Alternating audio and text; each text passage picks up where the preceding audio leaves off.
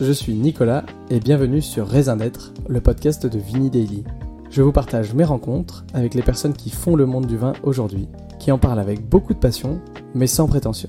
Aujourd'hui, Vini Daily, c'est aussi et surtout un club de vin qui vous permet d'avoir accès à des cuvées de grands et petits vignerons entre moins 20 et moins 25% des 9,90 par mois. Pour le retrouver, rendez-vous sur le site club.vinidaily.com ou sur notre application. Mais tout de suite, place à notre invité. Bonjour, bienvenue sur Raisin d'être. Aujourd'hui, j'ai le plaisir euh, d'accueillir Édouard euh, de la maison EPC, euh, e maison de Champagne, fondateur. grand grand plaisir. petite parenthèse avant de, avant de commencer cet épisode, on a la chance d'être sponsorisé aujourd'hui par la maison Lehmann. On en parlait tout, tout à l'heure tous les deux. vous travaillez aussi pas mal avec eux. Bien sûr, c'est nos partenaires du pro, de, la toute première heure. Incroyable. Donc, ça tombe quand même plutôt très bien. Aujourd'hui, on a la chance d'avoir des des verres dans lesquels on va pouvoir déguster la très belle bouteille que tu nous as gentiment rapportée, euh, qui sont des, euh, des verres euh, de la collection signature L'Allemand. Voilà, qui, a été, qui a été fait avec Arnaud Lallemand, du coup, qui est l'assiette champenoise à Reims, très grand restaurant 3 étoiles, qui sont soufflés bouche et, et, dont on aura tout le plaisir de, de, de, déguster les qualités tout à l'heure lors de la dégustation. Les présentations ont été faites pour les verts. La deuxième, personne la deuxième chose à présenter, on va dire, c'est toi. Je te laisse peut-être faire une petite introduction. Avec plaisir. Bah déjà, merci beaucoup de, m'accueillir ici. Enfin, je dirais même de nous accueillir, parce que je représente euh, toute l'équipe et toute la maison, euh, la maison EPC. Hum, pour ma part, du coup, moi, je m'appelle Edouard, j'ai 32 ans. J'ai développé la maison EPC donc avec Camille et Jérôme, qui sont mes deux associés. Et on a commencé à travailler sur ce projet il y a quelques années. La première bouteille de champagne EPC a été commercialisée le 30 août 2019 et aujourd'hui, on est, euh, on est un peu grandi, on va en parler. Mais, euh, et à titre personnel, moi je suis champenois d'origine. Mon père est viticulteur depuis 1987, mon grand-père l'était aussi, et a participé à la fondation d'une coopérative en 1967. Ok. Et pour autant, mon père après s'était détourné parce que c'est malheureusement pas l'activité de tout le monde en Champagne d'être euh, viticulteur à 100% parce que ça s'est pas mal morcelé dans le temps. Oui, oui. Euh, les parcelles sont pas forcément assez grandes pour faire vivre euh, des, familles. Exactement, mais on avait toujours ce petit ancrage là et c'est ce qui m'a amené à, je pense, retourner à cette source là et à développer la maison EPC dans laquelle on s'éclate pas mal hein, et on a eu la chance, en plus de ça, de pouvoir un peu dupliquer le modèle, on y reviendra sur la partie provençale. Oui. On a développé la maison Eau Rose en Provence qui, qui propose des vins, des vins rosés et bientôt un vin blanc. Génial. Euh, on, en reparlera. Mais en tout cas, très heureux d'être ici. Merci beaucoup. Eh ben, écoute, euh, plaisir euh, par, plus que partagé. Euh, avant même, oui, du coup, de, parler de, PC et de la fondation en 2019, comme tu disais, enfin en tout cas de la première sortie de la bouteille, mm. parce que la fondation elle est sûrement un petit peu, euh, un petit peu avant. Euh, est-ce que tu peux nous parler un peu de ton parcours? Du coup, tu as grandi en Champagne ou, ou pas? Non, alors moi j'ai Ma mère vient de, Picardie, mon père de Champagne. Et moi, j'ai grandi dans, au nord de Paris, à, côté de Chantilly, dans, une ville qui s'appelle La Morlaix, exactement. Une petite ville. Euh, et donc, j'ai grandi tout, j'ai fait toute ma vie là-bas. J'en ai eu qu'une maison dans la, dans, la famille, et on l'a toujours. Et, euh, et, donc, moi, ensuite de ça, j'ai fait une école de commerce. C'est là où j'ai découvert un peu l'entrepreneuriat. J'ai développé un premier business avec un ami en Corse, euh, qui est un truc assez, assez particulier quand il pense, où on ne ciblait que les Corses et non pas les, non pas les clients euh, Touriste, tu veux dire Et on avait fait venir un camion frigorifique du 77 sur un terrain d'un ami en Corse. Et on faisait de la conception et que de la livraison de sushi. C'était euh, avant les Burris et, et les Deliveroo et compagnie. Et l'intérêt, c'est que bah, du coup, on surfait. Les, les, Corses achètent quand même pas mal de la nouveauté. Ça a été le premier business qu'on a développé.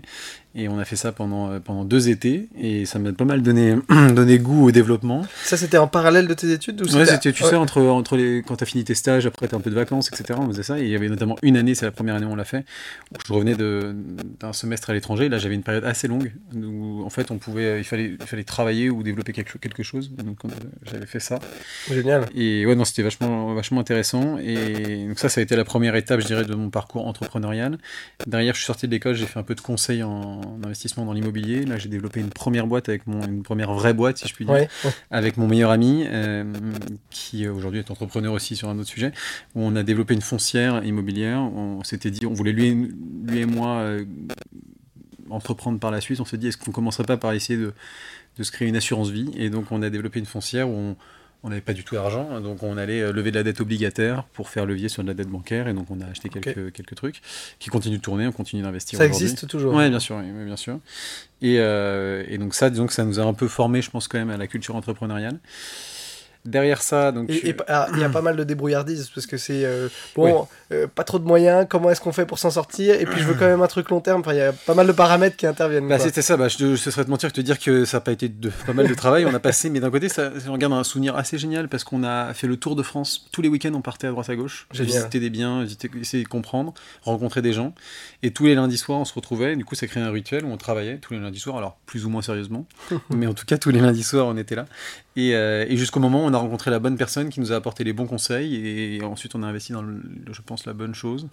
Et, euh, et ça nous a créé vraiment notre, vision, notre thèse d'investissement et c'est ce qui fait que je pense qu'aujourd'hui ça dure. Donc non, ça a été euh, hyper intéressant. Et derrière ça, donc j'ai eu la chance d'être approché par une famille, une grande famille française qui voulait, un, de leurs membres souhaitait développer une solution tech d'optimisation des tournées des grands logisticiens. Donc en clair, quand toi, bah là, on est ensemble, et donc s'il y a un livreur euh, FedEx, DHL, l'autre qui arrive chez toi, bah, il va trouver porte close, et c'est un coût important. Et donc, c'était trouver une solution. Euh, moi, je suis arrivé un peu en late founder, enfin, tu vois, et j'étais largement minoritaire dans la boîte, très très largement. Et, euh, et on a revendu la boîte à, à une autre famille française. D'accord. Et derrière ça, je suis passé en intrapreneuriat. J'ai eu la chance d'être approché par le groupe Accor dans sa filière intrapreneuriat, euh, où on a développé un certain nombre de avec un certain nombre de personnes qui venaient globalement tous de la tech, euh, ben, un projet intrapreneurial.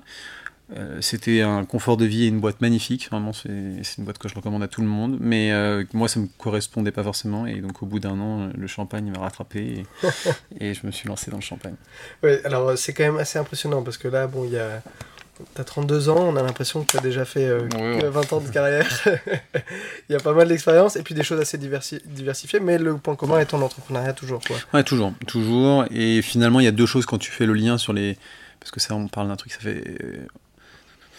Ouais, ça fait 12, 12 ans que j'ai commencé à entreprendre, 13 ans. Euh, bah, le point commun, c'est finalement, c'est les gens avec qui tu t'entends bien, avec qui ça marche, et ce qui te passionne, qui marche aussi. Donc, bien euh, sûr. Donc finalement, j'ai un projet qui me passionne vraiment, qui est le champagne, le vin, et un projet avec qui je m'éclate avec mon meilleur ami. Donc euh, tu vois, c'est un peu les, les, deux axes, je dirais, qui, qui, me, qui me mènent quelque part aujourd'hui. Ouais, qui t'ont tenu un peu à chaque fois. Et, et donc, tu dis le champagne t'a rattrapé, mhm. donc c'est que le champagne était déjà là. Ouais, il était déjà là, exactement. En fait, le, projet Champenois, il a commencé, j'étais beaucoup plus jeune. Euh, en fait, donc mon père était pilote, de, était pilote de ligne, il est à la retraite. Euh, il était pilote de ligne chez Air France et donc viticulteur à côté.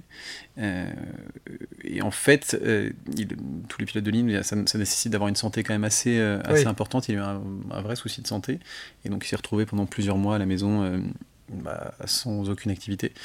Et c'est là où on a commencé à se dire, bon, bah, pourquoi pas faire un petit projet père-fils, c'était sympa, moi j'étais en pleine étude, et on a commencé à s'intéresser au champagne, à comprendre, essayer de comprendre un peu l'écosystème, parce qu'en fait on avait un rôle très basique de producteur de raisins et de livreur de raisins dans la coopérative familiale dans laquelle nous sommes adhérents depuis 50 euh, ans, 50, bientôt 60. 60 euh, ans, faut tu bientôt. Et, euh, et donc, si tu veux, on a, on a commencé à apprendre vraiment ce que c'était que l'autre l'autre face du champagne, parce qu'on ouais. que la face très euh, vignoble, enfin vigne. Et, et on a commencé à se dire, écoute, écoutez, est-ce qu'on est qu'on développerait, est-ce qu'on ne développerait pas, pardon, une cuvée euh, au sein de la coopérative dans laquelle nous sommes adhérents, avec notre, en isolant des cuves. Et donc on a, on a commencé à se tourner vers la coopérative qui nous a ouvert grand les bras en disant bah, on, est, on est toujours. Euh, Preneur de projet. exactement, c'est trop chouette. et donc on a, on a lancé la vinification de blanc de blanc millésimé à partir de 2011. Et donc le premier millésime est sorti en janvier 2017. Donc ça a mis quelques temps, mais, euh, mais en parallèle, on a commencé à se former, à travailler sur le projet. Disons que ça s'est vraiment accéléré en 2016. On, a vraiment, on s'est dit, bon, bah, va peut-être créer la marque, il va falloir faire d'autres trucs. Et en janvier 2017, on dépose les statuts de la société. Donc la marque s'appelait Alain Edouard, on n'était pas très originaux, originaux euh, mon, prénom de mon père suivi du mien. et, on a déposé 10 000 euros au capital, pas un euro de plus. Et en fait, c'est ça qui était assez génial. C'est enfin, paradoxal parce que sur le moment, c'était pas du tout génial. Mais euh, le fait de ne pas avoir beaucoup d'argent, ça te permet vraiment, je trouve, de, de bien palper tous les points de douleur adossés à la chaîne de valeur de ton produit, parce que tu te retrouves à faire les livraisons toi-même, à, t'occuper du site, à t'occuper de marketing, des grilles de prix, enfin tout ce que tu veux. Et c'est ça qui est j'ai trouvé assez, euh, assez enrichissant, parce que très vite, du coup, ça te dessine une certaine vision d'un milieu que finalement je connaissais partiellement. Donc tu comprends en fait, ouais. Ouais, tu, comprends, ce qui va, ce qui va pas dans le monde de Qui champagne. est-ce qui t'achète Pourquoi il t'achète Quelles sont ses contraintes aussi du quotidien euh, Et justement, ça- ça- cet aspect-là, il est- hyper intéressant parce que c'est celui-là, celui-là que j'ai peut-être le mieux palpé au démarrage parce que dimension plutôt commerciale et donc euh, Mhm. j'étais moins technicien que commercial. Et, euh, et le discours qu'on fournissait, l'énergie qu'on transmettait aux clients avec lesquels on a eu la chance de travailler sur des petits volumes, il faut se rendre compte que c'était Ouais. des, des- c'était des petits volumes. Et ben c'était assez intéressant parce que tous nous disaient mais on est hyper preneur de ce genre de nouvelles maisons, de, de la jeunesse, d'une incarnation différente, d'une d'un discours différent. Et donc c'est là où ça a commencé à me mettre un peu la, pu- la puce à l'oreille. J'étais chez Accor donc à ce moment-là. mhm. Et, euh, et je me disais, mais dis donc, il y a peut-être un truc à faire. Et donc, je me rappelle très bien, j'en ai parlé à ma femme en lui disant, écoute, euh, c'était pas ma femme à l'époque, mais euh, en lui disant, écoute, je pense qu'il y a un truc à faire, mais il me manque vraiment l'aspect distribution que je maîtrise pas du tout. Je Ouais. sentais que c'était quand même un écosystème assez euh, spécifique avec ses us et coutumes. Oui, et puis euh, le monde du vin, alors pour l'a- l'avoir fréquenté, moi j'étais un agent commercial, Mm. y a, il y a, c'est très atomisé, il y a, des, y a des, un- une méthode assez traditionnelle, c'est- c'est pas simple. euh, non, voilà. C'est pas une Et- chaîne de distribution qui est extrêmement simple. euh, Bah non, et donc si tu mets bout à bout le fait que déjà le marché champenois à la base, champenois à la base, il est très fermé, et Ouais. que si t'es pas champenois, et si tu montes pas de pâte blanche, etc., et, bah, tu vas pas faire grand chose, et il te faut du temps pour construire ton, tes partenariats, euh, ton développement de QV, etc. Et si tu rajoutes à ça la distribution, bah, ça faisait quand même une équation assez complexe à résoudre. Et la première partie, je sentais qu'il y avait quand même quelque chose à faire localement, et j'y reviendrai après sur notre modèle. Mais, mais la distribution, je me disais, bon, là, là je sens que j'ai pas le truc. Ouais. Donc il faut que j'ai quelqu'un qui sache le faire. Et en fait, là, ça fait hyper storytelling euh, de start-up, sauf que c'est pas du tout le cas. Enfin, c'est la réalité, c'est c'est tout simplement la réalité. On est, euh, on est en ouais, février 2018, février 2018, c'est ça. Ouais. Et je me retrouve à aller sur LinkedIn, à me balader et à essayer d'ajouter un peu des directeurs commerciaux de champagne en me disant je vais, je vais les contacter, je vais les appeler, je vais les rencontrer, je vais poser des questions, Ouais, comprendre. Mais sans aucune imagination que je vais trouver mon associé, il faut bien avoir ça en tête. Et, euh, et en fait, je tombe sur un mec qui s'appelle Jérôme, qui est aujourd'hui mon, mon associé, et, euh, et qui, me, qui me répond, qui me dit Bah voilà, moi je travaille euh, à l'hôtel Tsuba dans le 17e, moi j'habitais dans le 17e à l'époque. Et je me dis Bah dis donc, en fait, c'est à 100 mètres de chez moi, euh, ok, bah j'arrive. et donc je suis venu comme ça, on s'est rencontrés comme ça, on ne se connaissait pas. Et ça a lancé une- un début de réflexion commune. euh, et la volonté ensuite d'apprendre à, se connaître très rapidement, de se dire bon, on va travailler matin, moi, donc je travaillais chez Accor, donc je travaillais matin et soir avec lui le week-end, et on a commencé à construire le modèle, et c'est là où on s'est aperçu des opportunités qui étaient face à nous, et notamment, et c'était celle de base, euh, vraiment la plus importante, je dirais, ça a été déjà l'amont, d'où viennent les raisins, d'où vient ton vin, comment tu le fais. Et c'est là où en fait le- la coopérative familiale dont je te parlais précédemment, dans laquelle nous sommes adhérents, euh, bah nous on, est- on avait accès au compte et, euh, parce qu'on est, on est coopérateur dedans. Mhm. Et je me rendais compte qu'il y avait quand même une dépendance extrêmement forte, pour ne pas dire euh, très risquée, euh, vis-à-vis des grands acteurs du- d'un grand acteur du négoce. Ouais. Euh, euh, où, euh, bah, tu vois, on dit toujours que quand un client euh, dépasse 25% de ton chiffre, c'était risqué. Bah là, c'était euh, 80-90%. Voilà, ouais. exactement. Ouais. et donc, euh, bah là, on s'est dit, je me suis dit, donc, c'est c'est drôle, elle a un- cette, stru- cette, cette structure pardon, a un, un outil flambant neuf. Elle a des ressources en interne qui sont uniques. Elle a une connaissance de son terroir qui est vraiment assez géniale. Ça fait 50 ans qu'elle opère. Et pour autant, elle a du mal à faire tourner cet outil. Et pourtant, elle a la volonté de le faire tourner davantage. Oui, il y, a une- dit, bon. il y a une sorte de connaissance, mais de dépendance qui fait que euh, elle pourrait faire plein de choses, mais qu'elle a un peu pieds et mains liés. Bah ouais, c'est ça. Et en fait, un peu, tu tombes un peu dans la facilité parce que le prix du kilo de raisin ne cesse d'augmenter. Donc tu dis finalement ma rémunération est exponentielle. Donc tout mais va pour bien, autant- d'une certaine manière. Ouais, alors tout va bien effectivement. Sauf que si tu regardes un peu, bah, s'il y a la moindre crise ou autre et que tu es dépendant, bon, bah, ça peut très vite tourner dans, dans l'autre sens. Et ensuite de cela, le, le- le sens même de la coopérative, c'est pas juste d'être un, un postier de raisin, c'est de manipuler, de, tout- de faire des, des prestations. Et en fait, depuis quelques décennies, les négociants, pour différentes raisons, mais on a souvent eu tendance à dire que les champagnes des coopératives étaient pas de bonne qualité. Mhm. C'était sous l'impulsion du marketing des négociants, euh, très, très, très clairement. Alors qu'en fait, tous les plus grands champagnes étaient et sont toujours faits dans les coopératives. Les plus grandes cuvées, tout ça, tous les vins clairs, tous les, plein- bref, si tu savais, toutes les maisons qui font faire leur vin dans les coopératives, c'est assez dingue. Et donc je trouvais ça assez bizarre de se dire, bon bah alors, les- du coup, les, les coopératives perdent des prestations qui, étaient, qui leur étaient confiées parce que les négociants essaient de reprendre la main dessus Oui, au fur et à euh, mesure. au quoi. fur et à mesure, mais pour autant, elles leur doivent quand même beaucoup, et pour autant, ces coopératives-là, elles font les meilleures cuvées de champagne aujourd'hui. Alors je me suis dit, c'est quand même un peu bizarre. Et quand tu en plus tu prends un contexte de marché, le consommateur, donc la génération à laquelle on appartient nous, est de plus en plus en quête de qu'est-ce que je mange, qu'est-ce que je bois, d'où ça vient, comment c'est fait, quel est le storytelling. Le narratif du champagne est en pleine évolution, là où le narratif de mes parents c'était euh, vulgairement, euh, je t'amène une bouteille d'une grande marque euh, pour te Oui. montrer que je gagne un peu d'argent et que je t'ai fait un beau cadeau. Aujourd'hui, c'est beaucoup plus. Bah regarde, je t'ai trouvé ces vignerons-là, je l'ai rencontré là, ou j'ai trouvé cette bouteille-là, c'est bien. C'est un peu le small and beautiful aussi. Quoi. C'est- exactement, exactement, mais, euh, mais qui peut se faire de, de- de différentes manières. Et, et donc, euh, donc on s'est dit, ok, donc en amont, il y a peut-être quelque chose à faire, parce qu'en fait, le cas dont je te parlais de la coopérative dans laquelle nous sommes adhérents n'était absolument pas isolé. C'est un cas qui est largement euh, rép- Répandu, ouais. répandu, ouais. Il, y a, il y a 140 coopératives en Champagne, hein, donc il faut se rendre compte de, de la surface. La surface moyenne est alentours de 90 hectares, 80. Donc euh, en, en Ouais. clair, un hectare, tu fais, on va dire, 8000 bouteilles par an. c'est ça. Donc, euh, donc ça, ça laisse quand même un, un certain nombre de possibilités. Et donc on s'est dit, bon bah voilà, on a un modèle qui va être unique, où on va pouvoir proposer un voyage à travers la Champagne, où on va pouvoir te dire, bah, chacune de nos cuvées va être relocalisée, va être faite à un seul endroit, sous la, sous la patte d'un des plus grands chefs de, la, de cave de la Champagne, qui s'appelle Richard Dailly, qui nous accompagne depuis le premier jour. On n'avait pas un euro, on n'avait rien, il a cru dans le projet. Incroyable. Et, euh, et ça, c'est génial. C'est un technicien incroyable. J'ai une grande admiration pour lui et il fait des vins. On goûtera derrière, tu me diras ce que t'en penses. Mais... Et donc, oui, il supervise la production, il suit, il suit tout ça. Il tra- on a un gros travail sur les liqueurs. On est une des rares maisons, on n'est pas les seuls, mais une des rares maisons à pouvoir faire 2-3 liqueurs par millésime sur, par cuvée. Donc, euh, là où souvent des, des liqueurs sont assez ISO pour tous les vins. Ouais. Euh, donc voilà, on essaie de se, se- se casser un peu la tête sur 2-3 trucs. Oui, mais qui, qui, euh, vous le remarquez, ont de l'importance. Quoi. Ouais, Un exactement. Bah, en fait, euh, euh, on fait souvent, souvent l'exercice dans des verres noirs Ouais. à l'aveugle. Et en fait, euh, le simple fait de changer un centilitre, donc euh, de ta- tu rajoutes un centilitre, un centilitre et demi dans ta liqueur, enfin dans ta bouteille avec la liqueur, tu modifies complètement. Mais tu pourrais vraiment croire que c'est deux terroirs différents. hein. Et alors, juste, ce que je vais faire, c'est que je vais servir euh, le champagne Ouais. en même temps. La raison est que je voudrais pas trop qu'elle se réchauffe. Mhm. Est-ce que tu peux, en même temps que je vais servir, euh, expliquer euh, le principe des, des liqueurs et, et pour que ceux qui ne savent pas ce que c'est et à quoi ça sert comprennent du coup la subtilité qu'il y a là-dedans Bien sûr. Alors en plus, bon, cette bouteille-là, donc on, on va déguster le, le blanc de blanc brut, qui est justement la première cuvée qu'on a sortie, et la cuvée qui vient de la coopérative familiale dont je, te- dont je parle depuis le début. Donc ça résonne plutôt bien. Euh, Aujourd'hui, donc là en l'occurrence, euh, sur, ces, sur cette cuvée-là, on travaille que sur. Il n'y a pas de vin de réserve. Donc on, souvent en Champagne, on, on assemble le, vin- le vin de la vendange et on, on y ajoute des vins de réserve, donc des vins qui ont été conservés des précédentes vendanges sous différentes méthodes. Et donc ça, ça a été tiré, et c'est issu de la vendange 2019.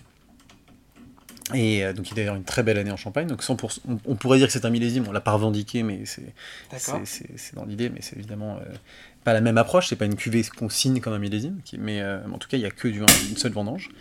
Et, et derrière ça, donc on l'a dosé. Nous, donc dosé, c'est l'apport de la liqueur. Donc le champagne est d'abord vinifié. Donc le vin est d'abord vinifié en vin tranquille.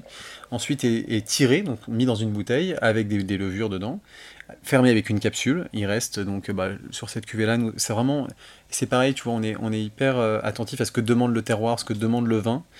Euh, pour nous, c'est hyper important de ne pas se figer à des règles de vieillissement ou autre, parce que d'un terroir à l'autre, c'est pas du tout la même évolution de ton vin. D'un choix de capsule de fermeture, lorsque tu fais vieillir ton vin sur latte, c'est pas du tout la même chose non plus. Euh, là, gro- grosso modo, on, a- on doit être à 30, 33, 34 mois dans ces eaux-là. Euh, et derrière ça, donc, une fois que la bouteille est donc avec sa capsule, au bout de 30 mois, on va, on va la sortir, en 33 en l'occurrence. On va faire sauter cette capsule et on va donc ajouter 1-2 centilitres de liqueur. euh, et ensuite, on va remettre le bouchon et on va repartir pour 3 à 6 mois d'attente pour ensuite pouvoir bah, le déguster ensemble. Et euh, bah, cette liqueur, elle est composée de plusieurs choses. Un, généralement, il y a un petit peu de sulfite pour maintenir le vin et qu'il n'ait pas trop d'évolution. Nous, on en met très très peu. On est une des maisons, des maisons qui est hyper engagée là-dessus.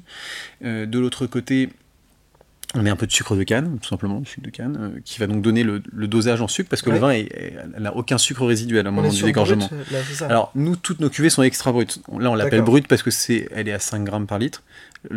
En réalité, le, le terme brut en champagne, ça a été un peu un, un mot de remplacement pour euh, toutes les cuvées. Maintenant, on dit, bah, je prends une cuvée brute. Mais en fait, le brut, extra brut, nature, c'est que le dosage en sucre. Bien sûr. La réalité, c'est qu'on devrait dire une cuvée d'assemblage ou une cuvée ou, un- ou une cuvée blanc de blanc ou une cuvée Ouais. ce que tu veux. Et après, tu parles du dosage. Bon, là, on l'a appelé blanc de blanc brut parce qu'on est resté quand même dans le Oui. euh, lisible pour le pour le C'est consommateur. ça, la difficulté, c'est que même si tu veux faire passer un message, il y a aussi euh, une grille de lecture et des connaissances, on va dire, au marché qui est bon, bah il y a un moment, la personne en face, elle, Exactement. elle doit le comprendre, quoi. Exactement. Donc là, il a beau être marqué brut, il est extra brut, mais parce qu'on a le droit, entre, en fait, entre 0 et 12 grammes, on peut dire que c'est brut. Nous, en l'occurrence, on est toujours entre 0 et 6 sur nos vins. Donc en extra brut. Toujours en extra brut. Là, en l'occurrence, il y a 5 grammes de sucre, donc 5 grammes de sucre dilué. Et donc, après, avec un petit vin, enfin un petit vin, un vin clair, un vin tranquille, qui n'est pas pétillant, qu'on vient mélanger avec ce sucre. Et donc, on vient à rajouter dans la bouteille Mhm. euh, au moment du dégorgement. Et donc, c'est ça qui va donner aussi cette pâte, cette signature. Et tu serais surpris de voir à quel point tu peux modifier un vin avec 1 ou 2 centilitres. Mais c'est bluffant, vraiment. Ouais, bah, je suis curieux de faire la dégustation un jour de ces, Bah, avec de ces avec plaisir, ouais, c'est assez, assez dingue. Mais justement, on, on- on- ouais, ça fait partie des projets qu'on va développer. Mais... Et on va essayer de faire écouter, mais je sais pas si on entend. Ouais, un petit peu. Les bulles de- de champagne dans le verre, parce que je trouve ça toujours assez. assez, assez c'est assez chantant en fait. Moi, on l'a entendu quand je l'ai servi. Euh, je trouve ça assez sympa de le retranscrire. Bon, les verres sont exceptionnellement Ah bah, sont- adaptés à, ouais, genre, à ce genre de, de boisson. On le répétera jamais assez. Euh, ce sont des verres qui sont adaptés pour le champagne, là particulièrement. Euh, pour des vins blancs, ça pourrait très bien aller aussi. Bien sûr, ouais. Euh, Moi j'aime beaucoup parce que le, je sais même pas comment ça s'appelle, le bas du verre. Ouais, le bas du le verre est pied, très, on va ouais, le dire. pied du verre oui, est très, est très, est très fin et la buvabilité donc le buvant je dirais est très fin aussi donc ça c'est hyper agréable. Non c'est c'est vachement bien. C'est Est-ce que tu peux nous faire une petite présentation éventuellement de la cuvée et puis après on, on- on passera sur le début de l'aventure en 2019 notamment la première, euh, la sûr. première bouteille etc. Bah, pour ceux qui nous écoutent en podcast, à la limite fermez les yeux et vous vous imaginez sur, euh, vous imaginez à une heure, en clair une petite heure de route au sud des Pernets, donc dans, dans un, dans un des terroirs les plus, les plus, euh, les plus ensoleillés, si je puis dire, je suis pas sûr, mais en tout cas le plus au sud de, de la côte des Blancs, qui donc, euh, on est dans le souterroir qui s'appelle les Coteaux du Cézanais, et on est en l'occurrence dans un petit village qui s'appelle Beton. Euh, vraiment, mon père a grandi en bas de la vallée, dans un petit village qui s'appelle Potengy, à quelques, quelques kilomètres de là. Et donc ce village de Beton, il y a une- forêt qui est en, en hauteur, qui fait le, disons, le haut du coteau, et sinon c'est un coteau qui est très bien orienté et qui est réputé, euh, qui est réputé pour la qualité de ses chardonnays. Donc là on, on déguste une cuvée blanc de blanc, donc 100% chardonnay.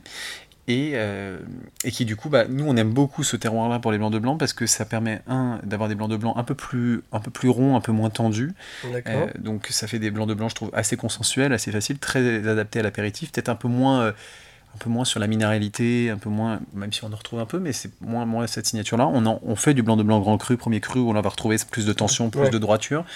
Euh, mais cette cuvée-là, disons, bah, en plus c'est une des cuvées qu'on vend le plus aujourd'hui parce que bah, c'est un blanc de blanc plaisir, c'est un blanc de blanc hyper fin, avec une avec une attaque où on essaie vraiment de travailler le vin. Donc l'attaque, c'est la manière euh, dont le vin va rentrer en bouche, va, Ouais. venir, va venir épouser, je dirais, euh, euh, le, le goût de la personne. Bah, l'attaque est assez, euh, assez progressive, elle n'est pas hyper, euh, hyper violente. Et puis voilà, après on s'éclate pas mal, c'est une cuvée on prend du plaisir. J'ai pas envie de rentrer dans des termes trop techniques, mais et donc en extra brut, comme je le disais, Ouais. à 5 grammes par litre, et, et donc pas de vin de réserve, 100% d'une vendange. Oui, donc ouais, c'est le, le fait de pouvoir être millésimé. euh, ça, Voilà, on le revendique pas parce que c'est pas, en fait, pour nous, C'est pas l'identité de cuvée, Voilà, ouais. exactement. Une- pour moi, quand on revendique un millésime, en l'occurrence, nous, les millésimes actuellement qu'on commercialise, c'est 2009 et 2011. Donc, Ouais. on vieillit beaucoup plus les vins et donc on a une dimension plus affirmée du millésime. Mais dans les faits, effectivement, on pourrait le faire. On pourrait le faire. On va quand même déguster. Bon, ce qu'on analyse aussi généralement quand on déguste du champagne, c'est aussi la finesse de la bulle. Bien sûr. hein. Bon, bah, là on est servi, hein, mais c'est aussi euh, un processus qui s'obtient notamment quand les, les, les vins restent longtemps en cave, on va Bien dire. sûr. Euh, euh, vous, combien de temps il reste euh, Ah, c'est ce que je te disais, non. Alors, ça dépend vraiment des terroirs. Tu vois, le, le terroir du Cézanais, c'est un terroir qui est assez rapide, assez, qui évolue pas mal, Mhm. assez rapidement. Et sur cette cuvée-là, nous, on décide de. Alors là, je rentre un peu plus dans la technique, mais on décide de réaliser la fermentation malolactique à 100%. D'accord. Donc, qui est une fermentation qui va peut-être casser un peu la tension du vin et donc qui va lui permettre aussi de vieillir peu plus rapidement. Euh, et ensuite de ça, il y a effectivement le paramètre donc, du terroir. Pour moi, c'est le numéro un sur l'évolution. Le deuxième, ça va être évidemment la technique qu'on va utiliser aussi. Donc, je parlais de la fermeture, le type de levure. La fermeture, c'est donc la, capsule qu'on met au moment où on vient de remplir la bouteille de vin tranquille avec des levures. Et ben, on se rend pas compte, mais suivant euh, la- la fermeture et la- le serrage de la capsule, Ah, le serrage aussi. ah mais euh, je- bah, encore une fois un exercice très sympa à faire. Tu tires trois bouteilles avec trois types de capsules différentes, une perméabilité à l'air un peu plus différente pour chaque. À l'aveugle, systématiquement, tu penses qu'il y a un, deux, trois ans d'écart sur les vieillissements. sur un- Incroyable. donc c'est assez dingue. Et euh, J'ai vu aussi qu'il y avait pas mal d'expériences qui étaient refaites pour refaire cette partie-là non plus avec des capsules, mais avec du liège à nouveau, parce que il y avait euh, quelque chose de très positif, en tout cas à la dégustation, qui pouvait être observé. bah, nous, on en a fait une en 2018, un millésime blanc de blanc 2018. On en a encore un petit peu là. Euh, On fait que 2000 bouteilles, donc c'était tout petit. On les a vraiment distillés au compte-goutte euh, à ceux qui voulaient vraiment découvrir cette expérience-là. Effectivement, ça donne, un, ça donne une signature intéressante. Alors attention, ça, ça complexifie un peu le vin aussi, parce que tu as un côté un peu liège, bois qui vient s'intégrer. Mais moi, je trouve ça hyper intéressant, évidemment. Euh, donc là, en l'occurrence, voilà, je dire, là, on doit être une, grosse trentaine de mois. Euh, après, c'est toujours dur de, dire au mois près, parce que ça dépend de quand, est-ce que tu l'as récupéré. Euh, mais sur, ce terroir-là, effectivement, on va être aux alentours de 30 mois.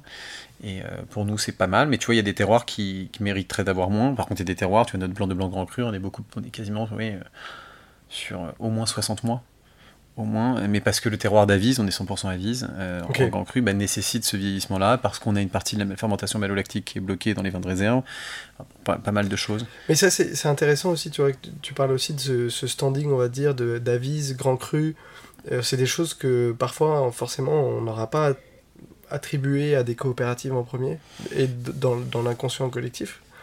Euh, et, et c'est important de, de, le revendiquer aussi. Ben voilà, en fait, les coopératives euh, travaillent avec des vignerons qui ont des terroirs absolument exceptionnels sur euh, bah, des très grands villages très réputés comme Avise, mmh, qui fait partie des fait. villages les plus réputés. Ouais, tout à fait. Euh, tout à fait. Sur les chardonnays, c'est super. Ouais. Non, bah, effectivement, mais en fait, aujourd'hui, euh, il faut se rendre compte qu'effectivement, les, les, les, coopératives font des vins extraordinaires, ont accès à des parcelles superbes, et, et, les, et les, viticulteurs ont, ont pris un, un, virage qui est assez hyper vertueux pour la, pour la filière, où le travail de la vigne est de plus en plus précis. Ça commence par la vigne. Hein. Mmh. Le travail en cave est évidemment très important. Et, euh, et ensuite de cela, bah, ça dans les coopératives, ça manipule avec des outils de dernière génération, avec une connaissance très fine, avec plein, des programmes de RD qui sont assez poussés. Et comme je le disais, les coopératives font euh, la très large majorité des plus grandes cuvées que chacun d'entre nous boit. Hein. Donc, euh, à part quand on va sur des cuvées de vignerons indépendants qui manipulent, etc. Mais après, voilà, c'est des choix et c'est des. Moi, j'ai goûté des cuvées en coopérative, mais des, les plus belles cuvées que j'ai goûtées, c'est des cuvées de coopérative. Ouais, c'est aussi quelque chose, une approche qu'on essaie d'avoir, euh, en tout cas sur, le, sur ce podcast-là, puisqu'on on reçoit un peu tous les acteurs. On a reçu des coopératives dans pas mal de, de, de vignobles. Euh, et puis même en Champagne, on a eu la chance de recevoir Maxime Toubar, qui, est, sûr, qui est un grand supporter de notre, de notre aventure. C'est vrai Ah on se connaît très bien avec Maxime et il nous soutient depuis quasiment le premier jour. Hein, donc euh, son soutien nous est vraiment très précieux. Ouais, c'est génial. Et du coup, qui est président des syndicats de vignerons de Champagne, euh, pour, pour, citer, et qui également fait son propre champagne. Tout à fait.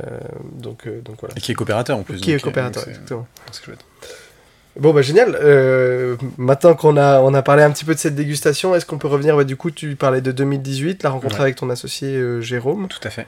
On, on, arrive tranquillement sur 2019 où il y a encore d'autres événements. Il y a, une, il y a une étape quand même assez clé. Il y a deux étapes en 2018. La première, c'est qu'on va rapidement se rendre compte qu'il va falloir qu'on ait un peu de fond pour pouvoir se lancer, parce que on est dans un monde où des très grandes maisons ont des moyens colossaux vraiment colossaux. Encore pour racheter en fait euh, le raisin, c'est ça que tu veux dire ou... Alors il y a, oui, il y a un petit peu pour financer du BFR, mais surtout pour aller chercher des parts de marché, développer une force commerciale, une force marketing. Euh, tu sais ce que je dis en aller sur une avenue parisienne, une rue parisienne un peu sympa, où il y a une dizaine de restos, max une dizaine.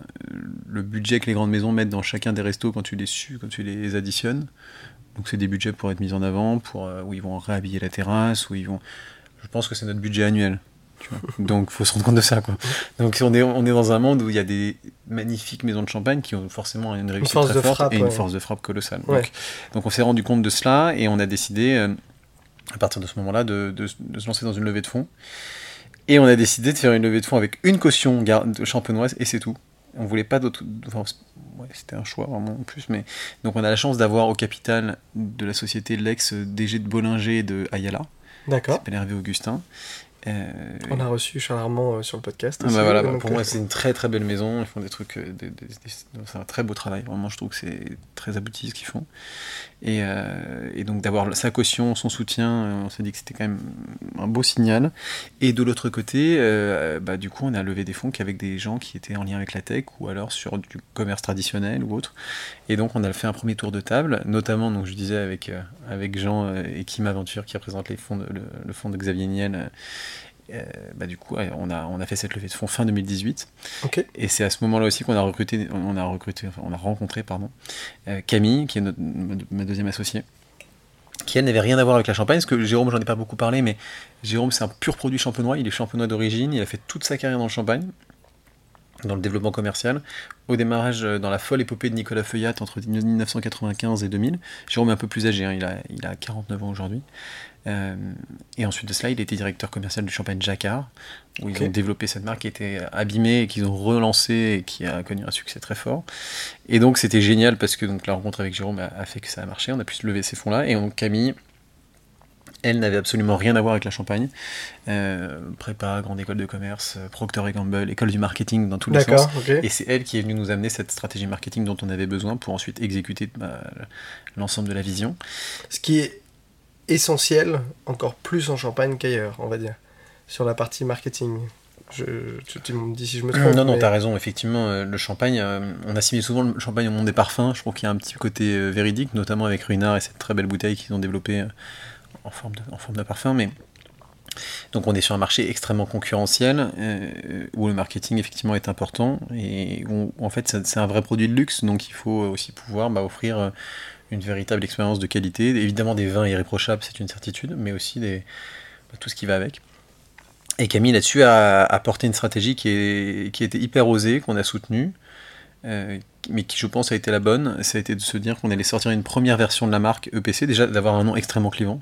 On est la seule maison de nom patronymique en Champagne, EPC pour épicurien, et, et, dans une volonté d'être transparent pour le consommateur, parce que comme je le disais, chacune de nos cuvées est faite avec des coopératives, chacune de nos cuvées est totalement traçable, transparente, et contient donc très peu de sucre, très peu de sulfite, très bien, mais surtout, euh, on n'allait pas s'appeler Champagne Dupont ou je ne, sais, je ne sais quoi en faisant croire que c'était une famille qui était derrière. On voulait vraiment que ce soit le champagne de la Champagne, le voyage en Champagne. voilà, exactement. Alors là, sur certaines étiquettes, c'est encore marqué, parce qu'au début, on n'avait pas le droit de s'appeler EPC à 100%, on marquait en tout petit à l'un Maintenant, on a été reconnu comme une maison euh, à 100% EPC. Donc ça, c'était plutôt chouette. Et et donc Camille nous a, nous a, nous a déjà aidé à trouver ce nom-là. Et ensuite, elle a, elle a assumé une stratégie où on allait faire une première plateforme de marque, donc un premier habillage de la bouteille, un premier code, un premier site web, volontairement clivant, qui en plus de ça nous, payait, nous, nous plaisait pas nous tant, que ça. Donc c'est toujours dur de lancer un projet dans lequel on a du financement de fait, etc., en se disant, bah, on va vous assumer droit dans les yeux que c'est pas ce qu'on aime nous, mais on est convaincu que ça, ça peut, ça peut pénétrer le marché. Ouais. Parce que ça va faire parler, parce que ça va cliver. Et... Euh, et donc on a sorti les premières bouteilles en juin 2019, le 11 juin 2019, et on a commercialisé les premières en, fin août 2019. Et euh, Il faut quand même un sacré niveau de confiance quand même. Parce que pour dire, ok on y va, moi j'aime pas, mais on y va quand même. Bah euh, ouais, mais alors tu vois, on a la chance d'avoir un des fondateurs du groupe Webedia au Capital. qui nous a vraiment hyper bien coaché à l'époque en nous disant euh, en fait votre avis ne vaut rien, seul celui des consommateurs compte. Tout ce que vous me présentez maintenant, je veux que ce soit prouvé par le consommateur. Et donc, ce qui fait qu'on a fait tellement d'études, de, de, tables rondes, de dîners, et les quais du métro de Levallois, on les connaît mais par cœur, vraiment, parce qu'on a tout le temps demandé des, avis, des avis, des avis, des avis. Euh, les noms, tu vois, même la manière de trouver le nom, on avait plusieurs noms qui, qui ressortaient. Je t'appelle, je te demandais quel était ton, top 10 des noms que je te donnais, je t'en donnais 15. tu disais, bah ça, ça, ça, ça, après je te dis, bon, allez, ton top 5, ok, ça, ça, ça. Je te rappelais une heure et demie après sans t'avoir prévenu. Je te dis, en fait, c'est quoi les noms dont tu te souviens? Tu vois, c'est bête, mais en fait, c'était une approche qui disait, et en fait, EPC ressortait dans 99% des cas, et les autres disparaissaient. Ok. Et donc, c'était aussi pour ça, tu vois, EPC, ça peut faire un peu froid, ça peut faire un peu dur, mais en fait, c'est un nom dont on se souvient, euh, c'est un nom qui est facile de, à, utiliser, et c'est un nom qui veut dire quelque chose, et qui n'est pas le reflet d'un rêve imaginé, si je puis dire. Et euh, un rêve souvent imaginé, tu me diras, mais bon. Euh, donc, non, mais on comprend en tout cas le côté très concret, et le côté euh, on s'en souvient, ce qui est hyper important. En. Ouais, c'est ça. Et ensuite, la plateforme de marque, bah, c'était voilà, il fallait cliver la fameuse stratégie océan bleu versus océan rouge. On est dans un écosystème concurrentiel extrêmement dense, extrêmement bien fait. Bon, bah, il faut qu'on fasse quelque chose de très très différent pour pouvoir émerger. Donc, euh, c'est ce qu'on a fait. Et, la chance qu'on a eu aussi, c'est d'avoir un peu cette vision tech dans la boîte où très vite on a développé des outils tech dans la boîte.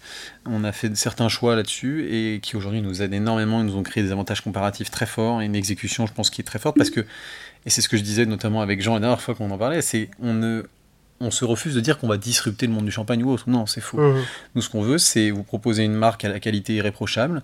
Alors, je sais pas ce que tu en penses, mais moi, je trouve ça pas trop mal à voir. Et donc, donc euh, je ne pense pas l'inverse. Non, non, non, non, mais... sur les négations, mais non, c'est vrai, c'est très bon. Enfin... voilà, on prend du plaisir. L'idée, c'est pas de, de, rentrer dans les termes techniques ou autres. On prend du plaisir, c'est sympa, c'est bon à boire.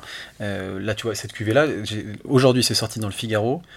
Euh, on est au milieu, on est dans la sélection des champagnes blancs de blanc.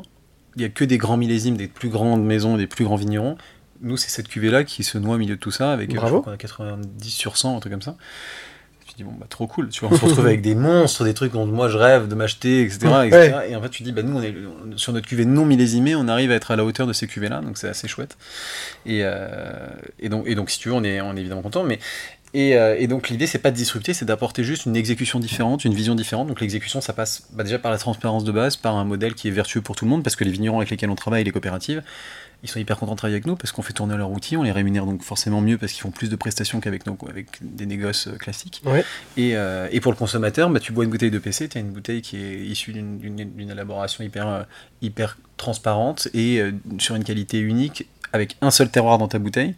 Donc tu voyages vraiment, tu prends d'une cuvée à l'autre, tu vas voyager dans toute la richesse de la Champagne. Ce qui représente une complexité aussi, parce que dans les coopératives, d'avoir une traçabilité exacte et précise, c'est parfois plus difficile. Bon, Alors ça dépend des coopératives. Si, Oui. tu, si tu prends les immenses coopératives, oui. Euh, Quand tu prends des coopératives de village, bon, euh, en fait c'est des approvisionnements qui viennent d'autour de chez eux. euh, Il y a, c'est des coopérateurs qui sont là depuis très longtemps. Bon, Oui. Tu, tu, arrives à, à rapidement retrouver ce que tu veux.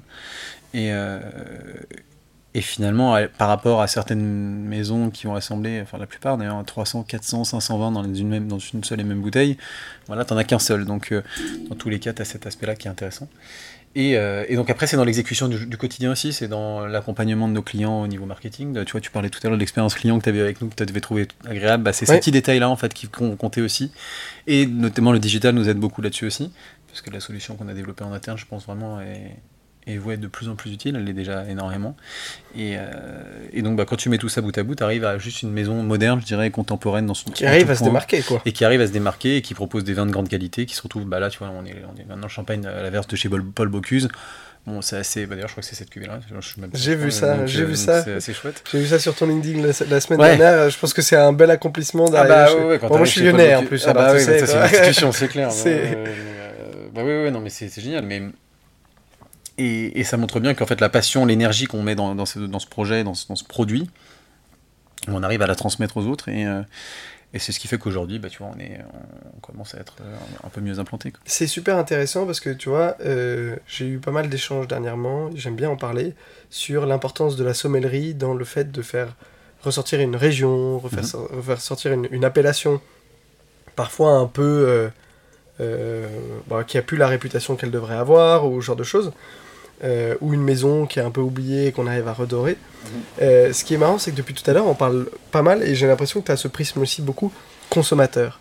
Bien sûr. Euh, et qui n'est pas forcément toujours le prisme que les maisons ont, Mhm. on va dire. À quel point pour toi c'est aussi important de passer par cette étape sommellerie, on va dire? C'est quoi? C'est une reconnaissance des pairs du travail qui a été accompli, mais qui te paraît comme une évidence Ou c'est quoi le.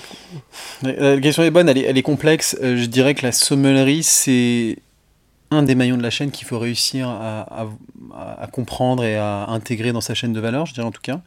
Euh, évidemment que c'est une caution qualité, évidemment que c'est une vitrine. Tu vois, on a la chance d'être euh, accompagné et d'être représenté par Antoine Pétrus, euh, meilleur ouvrier de France sommellerie. Bon, bah, donc pour nous, c'est évidemment quand on a fait la dégustation avec lui, qu'il nous a dit Mais moi j'adore tous les vins, il n'y en a pas un que j'ai pas envie de commercialiser avec vous. Ça a été une immense, une immense, un immense honneur et on est hyper content de travailler avec lui. Ça, c'est génial. Mm, ouais, c'est un moment, je pense qu'il y a des, des choses qui te marquent Bien un sûr, peu. tu te dis, bah, en fait, parfois tu crois pas trop, tu dis, bon, bah, en fait, euh, qu'est-ce qu'il va penser Tu stresses un peu, tu dis, Ouais. et en fait, euh, tu vois, ce qu'on a ressenti nous, bah, c'est que c'est bon. On se, prend tellement la tête, tu veux, au quotidien pour la qualité, avec des dégustations à verre noir, avec, en verre noir, avec des comparaisons avec tous nos concurrents. On ne sort pas une cuvée sans que on est comparé par rapport à des, des prix équivalents et qu'à l'aveugle par des gens qui ne sont pas de la maison. Eh ben, on est euh, un, un consensus en disant c'est ce vin-là qu'on préfère et donc que ce soit le nôtre. Donc on essaie vraiment de. de- de- de- donc quand c'est vrai que quand tu arrives à ce genre de rendez-vous et que ça se passe comme ça, tu dis bon, bah, on n'a pas fait tout ça pour rien, c'est chouette. Ouais. Maintenant, euh, la sommellerie, malheureusement, euh, c'est pas là où tu vas faire le plus gros de tes volumes, mais effectivement, que c'est c'est là où tu vas créer ta marque, où tu vas, la- où tu vas pouvoir montrer aussi que bah, c'est devenu très sérieux. C'est un premier pas vers le monde journalistique aussi, un petit peu Oui, effectivement. Alors effectivement, le, le journalisme est évidemment très proche de ça. C'est aussi un, un- un pas vers br- plein d'autres partenariats avec la fou, avec la nourriture, avec tout ça. Donc, euh, donc euh, tu vois, on travaille mm, notamment grâce à ça. On travaille beaucoup avec le groupe Bellota, Bellota qui fait des Mhm. produits extraordinaires. Euh, bon bah, je pense que c'est aussi parce qu'ils nous ont vus dans quelques endroits, parce qu'ils ont été rassurés sur la qualité, parce que tout ça. Et donc là, on s'amuse en ce moment à faire plein d'accords mévins, plein de choses avec eux. Bon, bah voilà, c'est la suite des choses. C'est clair, oui, oui, non, mais ça travailler avec eux, c'est un, un vrai bonheur. Et j'invite tout le monde à, à goûter leurs produits, c'est vraiment super.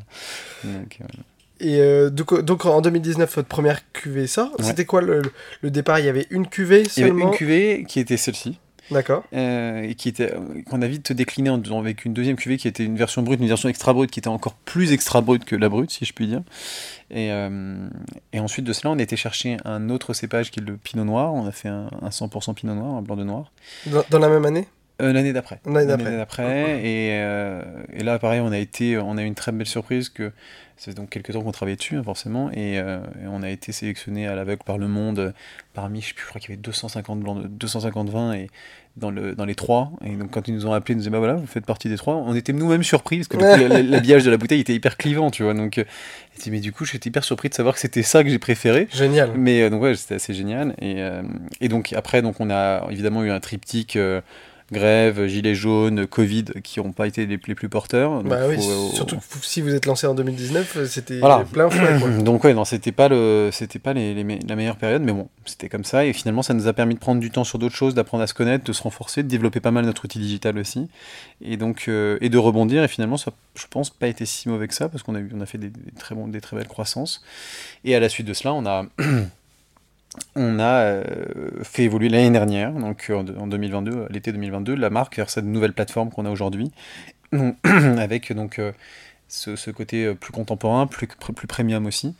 Et, euh, et c'est vrai qu'il rencontre un succès assez, euh, assez- qui nous dépasse pas mal par- parfois, mais, mais, mais bon, c'est un bon problème, on va pas s'en plaindre. Ouais. Et qui nous permet aujourd'hui bah, d'être distribué dans 35 pays, dans les plus, les plus belles tables du monde. Et de, Génial, et- 35 pays, c'est- Donc, ouais, non, c'est, on, ça est, va on est assez vraiment vite, content. Et, et d'avoir une équipe qui est hyper engagée, passionnée comme nous. Et on- je, je- je crois beaucoup à l'énergie de l'équipe qui permet vraiment le développement de la boîte. Et, et en fait, tout le monde aujourd'hui bah, a cette même conviction qu'on est en train de développer. euh, bah, une, on a développé une jeune maison de champagne, mais qui a de très très belles jours, très belles heures devant, elle, parce que bah, on propose des bons produits avec une belle approche. Et après, la route est encore hyper longue. On a plein d'autres choses à faire, plein, plein de problèmes au quotidien. Évidemment, là, je te raconte tout le côté facile. hein, mais, mais bon, tu vois, j'ai été très rapide sur le triptyque grève gilet jaune Covid.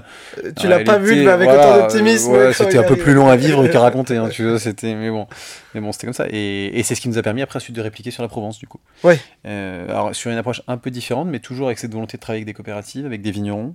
Euh, L'approche un peu différente parce que du coup la vinification, elle, on, on la sous-traite un peu moins parce que c'est beaucoup plus rapide comme cycle, donc on Oui. a notre cuverie dans laquelle on vinifie. Mais là, on n'est pas sur 30 mois. euh, Non, voilà, c'est beaucoup plus rapide. On est sur 6 et- mois plutôt. euh, oui, c'est ça, grosso modo, c'est à peu près ça. hein, donc, euh, alors, sauf sur les blancs, là, le blanc, bon, il va rester plus longtemps, mais, mais, mais bon, voilà, sur le rosé, c'est beaucoup plus de la recherche de la fraîcheur, du fruit, et donc c'est des vins qui sortent assez rapidement, et donc avec une méthode de vinification différente.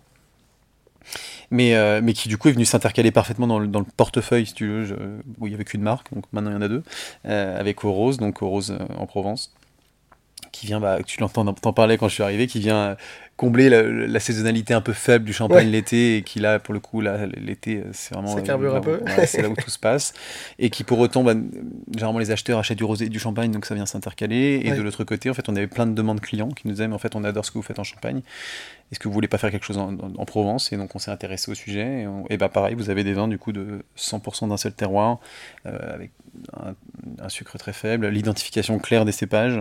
On est contre les vracs de vrac de vrac. On essaie vraiment de faire des, des vins de, des vins de terroir. Ce qui est peut-être encore enfin, plus difficile pour le coup qu'en Champagne, non? Ah oui. Parce que, non, mais euh, non, la traçabilité en. Champagne, Non, elle vu que toutes les parcelles sont ultra morcelées déjà, on va dire historiquement, c'est peut-être un petit peu plus simple en Champagne que. Ouais, c'est clair. Que en Et Provence. puis, oui, non, c'est- il n'y a pas de comparaison possible, effectivement. Et il y a un petit truc dont on n'a pas parlé que je trouve assez intéressant. Euh, on, on- on a un petit visuel sur l'étiquette ou sur le dos de l'étiquette. Je vois qu'il y a beaucoup d'infos. Ouais, effectivement. Euh, tu peux nous expliquer un peu ce choix? Moi, je, enfin, je trouve ça super intéressant parce que, bon, euh, de temps en temps, euh, on n'est pas forcément avec, euh, avec un sommelier pour nous expliquer tout ça. Exactement. Euh, donc, euh, pour ceux qui regarderont la vidéo, ils ont, ils ont la chance d'avoir très rapidement, mais on mettra peut-être une photo quelque part euh, qu'ils pourront trouver sur les réseaux sociaux éventuellement. Est-ce que tu peux nous en dire un peu plus? En fait, très tôt, euh, ce qui est drôle, c'est que ça fait partie vraiment des trois éléments les plus appréciés, et celui-ci en numéro un par nos consommateurs. Euh, les deux autres étant la pastille thermosensible et les petits mots qu'on cache un peu partout à droite à gauche dans l'expérience de la bouteille.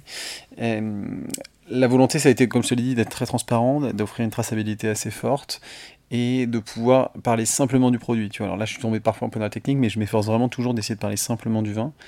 Euh, déjà parce que moi-même, je suis pas un technicien extraordinaire à pouvoir te, te, déceler des points de bourgeon de cassis ou ce que tu veux dans le vin.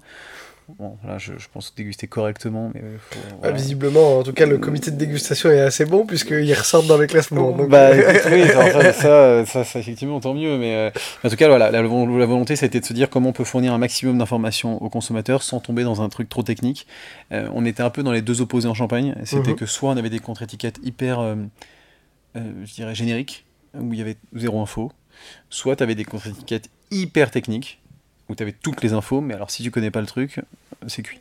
Ouais, c'est un peu compliqué. Euh, donc on a, on a voulu créer vraiment la carte d'identité du vin, donc chacune de nos cuvées a vraiment sa carte d'identité en contre-étiquette.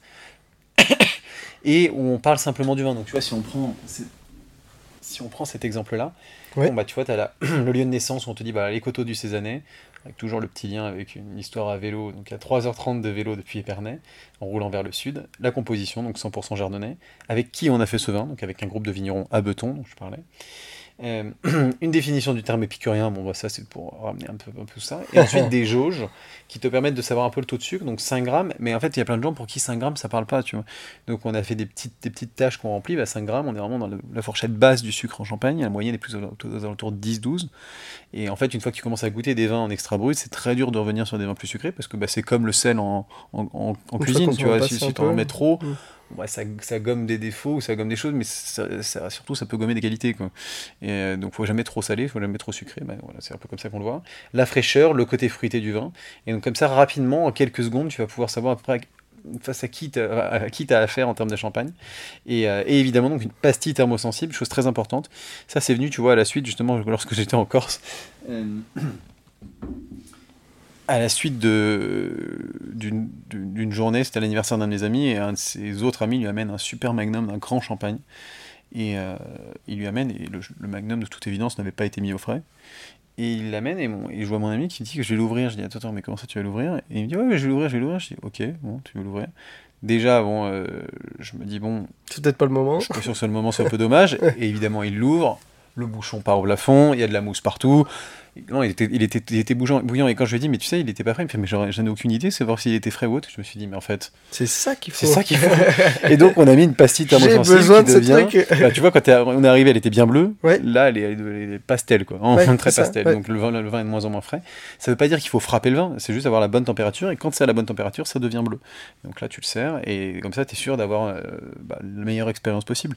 Après, évidemment, tu peux te dire, bah, sur un millésime, tu vas peut-être le laisser un peu plus réchauffer pour que ça s'ouvre plus ou autre on a pris une température qui pour nous euh, se fonctionne avec quasiment tous les vins. Oui, qui est autour de quoi 8-10 euh, degrés? Oui, c'est une dizaine de degrés exactement. ça. Exactement. Et euh, parce que bah, trop, trop, trop froid, ça ferme un peu les arômes, trop chaud, bon, c'est pas hyper, hyper agréable. Donc il faut trouver juste au milieu. Et, et ça, c'est pareil, ça plaît, ça plaît pas mal parce que bah, c'est un petit point de contact, même pour les restaurateurs ou autres. Ils ont mis au frais, ils savent pas laquelle est fraîche, ils regardent, bon, bah voilà, on prend ça, on l'a. Et donc, donc ça, ça voilà. Donc, voilà la contre-étiquette, comment, comment elle s'articule. Ouais, c'est marrant, on sent quand même qu'il y a une. Je reviens sur ce que je disais tout à l'heure, c'est cette, cette, approche consommateur à chaque fois de se dire Ok, mais moi en fait, c'est quoi mes problématiques quand je, quand je, je consomme un champagne? Euh, Bon, déjà, je sais pas choisir, donc comment est-ce que je fais pour, me pour démarquer la marque, on va dire? Mhm. Je comprends pas d'où elle vient, euh, qui l'a produite, etc. Si j'ai pas un professionnel, comment est-ce que je fais pour comprendre d'où elle vient, etc. Donc il y a une, une carte d'identité, j'ai bien aimé la manière dont tu l'as dit. tu as dit d'ailleurs à qui j'ai affaire et pas à quoi j'ai affaire. C'était assez marrant. Euh, et dernière chose, c'est est-ce que je le déguste à bonne température Ce qui est une problématique qu'on retrouve pas seulement en champagne d'ailleurs, ah euh, bah mais sur tous les vins et c'est la ah, problématique. Même sur un vin rouge, hein, tu vois, on pourrait croire, il y a des vins rouges qui méritent de la fraîcheur, d'autres un peu plus de chaleur. Non, je suis d'accord, c'est un vrai. C'est un vrai, vrai sujet. Vous développez ça pour le rosé aussi? Ouais, on a exactement la même chose sur le rosé, donc sur le blanc qui arrive aussi. Euh, parce que, bon, alors le rosé, nous, évidemment, on est un peu contre le fait de mettre des glaçons hauts, on peut comprendre les gens qui le font. Donc c'est pour ça qu'on a quand même mis cette, cette pastille pour vous dire, là, vous n'aurez pas besoin de glaçons, buvez-le comme ça, et là, vous aurez l'expression, toute l'expression du vin. Après, si vous voulez mettre des glaçons, vous faites ce que vous voulez, le principal, c'est que vous preniez du plaisir, nous, on n'est pas là pour juger, donc, euh, voilà. Oh, c'est chouette, c'est chouette. Oui, c'est quoi les projets un petit peu pour. euh, pour euh, bon, sachant qu'il y a déjà pas mal à faire, mais. Ouais, non, non, mais il y a pas mal à faire. euh, les projets, les projets, ben, il y, en- il y en a plusieurs. On va sortir des nouvelles cuvées. Donc, je t'ai dit, en- sur Eau Rose en Provence, on va sortir une cuvée en, en blanc. Ouais. Euh, en Champagne, on va sortir un 100% meunier. Donc 100% Pinot Meunier, pardon. Euh, donc un- une autre sorte de blanc de noir, si je puis dire, euh, qui vient d'un terroir vraiment bon pour le meunier dans la vallée de la Marne, qui est un, joli terroir. Donc on va, on va offrir un- une étape supplémentaire à notre voyage champenois. Euh, de l'autre côté, on a un développement en France qui continue, et un développement à l'export qui, qui a pris une certaine accélération cette année. Tant d'un point de vue export un peu mondial avec le travel retail, où on est maintenant, on travaille maintenant avec Lagardère, D'accord. donc on est dans les aéroports, ce qui est assez dingue de se retrouver avec toutes ces grandes maisons. Euh, Nous, en 4 ans, on se retrouve à côté des plus grandes, c'est assez Oui, génial. oui, parce qu'en en fait, on se rend pas compte, mais c'est quand même récent. Toutes les maisons de champagne ont. Ou Les grandes maisons ont plus de 100, 150 ans pour la plupart, Mmh, hein, fait, franchement. Donc c'est assez impressionnant en 4 ans d'avoir réussi, c'est un joli succès. Ouais, c'est chouette. Après, voilà, on est sur un château de cartes, la route est encore longue, hein, il y a plein de choses à faire, mais c'est vrai que pour l'instant ça va bien. On a eu la chance de signer avec un très bel importateur qui s'appelle Berkman en, en Angleterre, qui est le deux- troisième marché mondial. hein. Euh, donc on va développer pas mal l'Angleterre l'année prochaine aussi. Ça, c'est un sacré projet. Et ensuite, on a eu la chance d'être euh, sélectionné pour être le champagne de toute la business class et de tous les lounges de la compagnie Etihad Airways. Donc pour ceux qui suivent le foot, notamment les, les propriétaires du club de Manchester City. Euh, C'est ce à quoi j'ai pensé. voilà, et, euh, et ben du coup, c'est une des plus grosses, plus belles compagnies du monde. Donc on a été sélectionné, ça a été un- pareil une super, une super nouvelle. Donc ça, pareil, il va falloir aussi accompagner ce genre de partenariat, apprendre à, apprendre à bien travailler ça. Et, euh, et Vous êtes ça, combien là du coup aujourd'hui on est, on est une grosse vingtaine de personnes dans l'équipe. D'accord. Et, euh, et après, on a euh, bah, un certain nombre de personnes avec qui on travaille de manière Oui, plus c'est ponctuelle. aussi beaucoup de partenariats, étant donné que la distribution est assez éclatée. Bien sûr. euh, ré- enfin, par pays et en France par région, je suppose. Il y a- Exactement. Il y, a une question de. de- Ouais, parce que si tu prends tous les, toutes les personnes qui sont quasiment euh, pas dédiées, mais qui travaillent très souvent avec nous, en plus, on est, on est, on est très nombreux. Après, en, en salariat, on est une, une grosse vingtaine de, de personnes. Ce qui est déjà beaucoup, hein, ce qui est beaucoup en soi pour une maison de champagne. euh, Et là, on a parlé que de la partie euh, aval, mais amont aussi. mais c'est ça dont je parlais, exactement, c'est ça dont je parlais, évidemment. Et en aval, après, on a aussi certains, évidemment, agents commerciaux à l'export, un peu en France. Donc euh, oui, il y a un petit peu de monde, mine de rien, mais, euh, mais c'est ce qui est nécessaire pour transmettre cette, cette qualité de vin, transmettre cette émotion, cette passion qu'on a autour et, et essayer de, bah, de venir prendre, prendre une place dans cet échiquier champenois, effectivement, euh, dominé par des maisons centenaires. Donc, mais bon, c'est ça qui est sympa aussi. Ouais, c'est super chouette. Et du coup, vous avez combien de cuvées là aujourd'hui sur la partie. On a 9 cuvées aujourd'hui. Ok. On est parti de 1 à 9. Ouais, là, fait. On est en, 2023, ça fait 4 ans. En 4 ans, ouais. Ça va vite. Ouais, ça va vite. Euh, en fait, on a une partie de notre gamme. Donc, on a, on a vraiment les, les, la gamme, les, les permanents, quoi, les grands classiques. Et ensuite, on a vraiment des, des pépites qu'on vient chercher. Ça, c'est notamment sous l'impulsion d'Hervé, qui était donc le, la personne chez Bollinger, Ayala, qui est actionnaire chez nous. Euh, sur des cuvées millésimées, sur des cuvées parcellaires ou autres, euh, des, des coopératives ou même des vignerons indépendants ont souvent des cuvées qu'ils ont encore en cave, qu'ils n'arrivent pas à commercialiser, qui sont des merveilles et qu'il faut un peu retravailler. Donc on retravaille le vin en cave, on modifie deux trois trucs, euh, mais qui en fait méritent tellement d'être découvertes. Donc c'est aussi ce qui nous a permis de sortir des cuvées assez rapidement, c'est d'aller chercher bah, des vieux millésimes, des choses comme ça. Tu, tu vois, quand je dis qu'on commercialise 2009, 2011, ça peut pas, c'est pas, c'était pas nous à la base. Donc Oui, euh, parce qu'il y a beaucoup de. Là, on est rentré beaucoup, beaucoup dans la, la dizaine, on va dire, de- des années 2000. bien sûr. euh, pour beaucoup de maisons. Bien on sûr. finit les années 2008, 2009, etc. On est plutôt sur Exactement. 2012, 2014. ce genre Voilà, de- exactement. Là où nous, tu vois, on va commencer 2011. Là, donc euh, on, on en est, on en est encore là. Et, et bah, tu vois, c'est ce qui nous a permis aussi de sortir ces cuvées-là et de faire découvrir aux, aux consommateurs, mais des cuvées extraordinaires. Enfin, moi, on, on a dégusté des choses. J'étais avec quelqu'un justement de, qui a le Master of Wine, qui est un peu le, le nec plus ultra en Europe. et on dégustait un peu tous les, les- produits qu'on est en train de travailler en ce moment. Et il y a vraiment des choses mais extraordinaires. Quoi. Donc, euh, et qui mériteraient d'être connues. C'est un peu notre mission, du coup, c'est de sortir ça, de faire découvrir ces cuvées-là. Et, et de montrer qu'on peut, euh, qu'on qu'on peut euh, encore trouver des cuvées d'exception un peu à droite à gauche qui se qui pourront un peu oublier quoi donc euh, Oui, donc ça a aussi un système. euh, donc, bah, non seulement gustativement, c'est hyper intéressant, mais puis c'est aussi un système vertueux pour euh, les vignerons. bien sûr Euh, parce que même si la champagne va bien, euh, de manière générale, il y a des vignerons qui ont encore des produits et qu'il faut pouvoir valoriser aussi. bien sûr et puis il faut jamais se reposer sur euh, effectivement c'est vrai que depuis la 18 mois on a vécu une très belle période si on regarde les chiffres euh, sur le marché global depuis 2-3 mois bon c'est on, on voit qu'on est un peu plus dans, un cycle euh, baissier que, que haussier mais donc c'est pour ça qu'il faut jamais relâcher l'effort et toujours continuer donc c'est vertueux pour tout le monde et et je dirais même le plus vertueux, c'est pour le consommateur, parce qu'il y a vraiment des trucs incroyables à, à découvrir. Ah, c'est super intéressant. J'aime bien demander un petit peu quelle est la, la, la dernière petite découverte euh, œnologique que tu as faite, euh, le- la dernière cuvée que tu as dégustée qui t'a un petit peu marqué.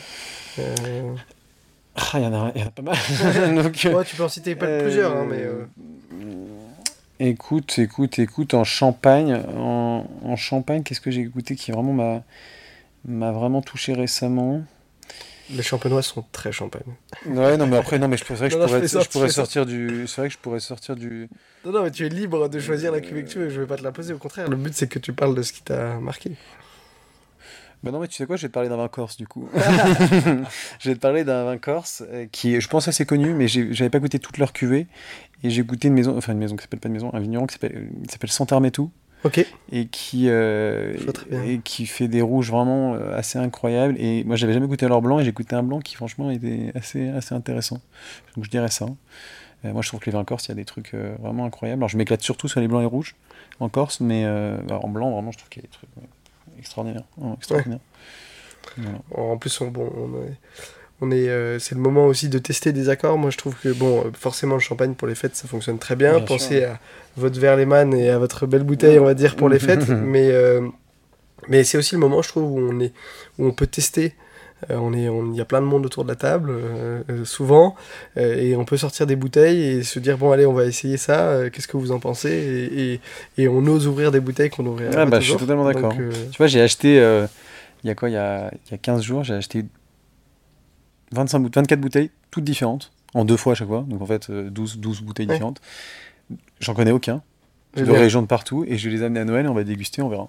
Et c'est des budgets qui vont de 10 euros à 30 euros, Ok. tu vois, et peut-être 40. bon. Mais, euh, et du coup, j'ai demandé un peu à Noël à tout le monde, et tout le monde va cotiser un peu, on va déguster tout ça. Il y aura sûrement des trucs pas terribles, il y aura sûrement des trucs très bons. Et, on- et donc ça va être, je pense, une expérience assez cool. Et per- personne connaît les vins. Génial. Ça, c'est cool. Ah ouais, ça- Voilà. c'est quelque chose de d'initiatique un peu sympa. mm, mm. Chouette. Euh, ton coup de cœur peut-être au niveau de, de la maison EPC, une cuvée qui t'a marqué, euh, soit dans sa conception, soit dans sa dégustation un petit peu? Alors, dans sa conception, il n'y a pas de débat, c'est sur la cuvée qu'on fait avec Franck Pascal, qui est un des précurseurs de la biodynamie en Champagne et qui fait des vins d'émotion extrêmement pointus, extrêmement particuliers. Enfin, moi, je trouve vraiment qu'il se passe quelque chose quand on boit cette cuvée. On commercialise un millésime avec lui. Euh, vinification naturelle, euh, malo, fermentation malolactique faite naturellement, pas de sucre. Bref, moi, je trouve ça sans sulfite, euh, sans soufre, sans rien. Donc, je trouve ça assez, euh, assez extraordinaire dans la conception et donc dans la dégustation, quand tu as conscience de tout ce qui s'est passé, du temps et de l'énergie, tant dans les vignes que dans tout ce qui a été fait je trouve que ça donne une dimension au vin qui est extraordinaire. Et sinon, sur la gamme, après, moi, j'aime beaucoup tout. J'avoue que le grand cru blanc de blanc qu'on fait avec Avise, moi, c'est peut-être ce que je préfère, mais après, c'est encore une fois très personnel, hein, les goûts et les couleurs. Mais euh, je trouve qu'on est vraiment sur une signature des, gr- des grands blancs assez fantastique. Voilà. On sait pourquoi c'est en grand cru. voilà, bon, après, c'est sûr. Après, je pense qu'il y a d'autres grands crus qui sont pas forcément terribles. Bien Eux, sûr. ils ont eu la chance de, savoir très bien exploiter le terroir dans lequel ils sont. Euh, donc, bon, voilà, c'est- c'est- je pense que c'est ça, c'est là où. Tu vois, il y, a- il y a des grands crus sur d'autres, euh, je ne citerai rien, mais euh, où je préfère largement d'autres. euh, d'autres régions que, la, que la- la- les régions auxquelles on pense tout de suite tu vois donc euh, mais je pense que c'est comme dans n'importe quelle région tu vois oui, oui, oui.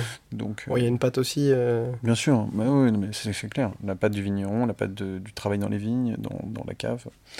Il y a tellement de choses qui se passent sur ton vin que tu as tellement. Et en Champagne, tu as énormément de- d'axes de- d'influence. hein, donc tu as plein, plein, plein d'outils pour jouer sur ton, sur ton vin.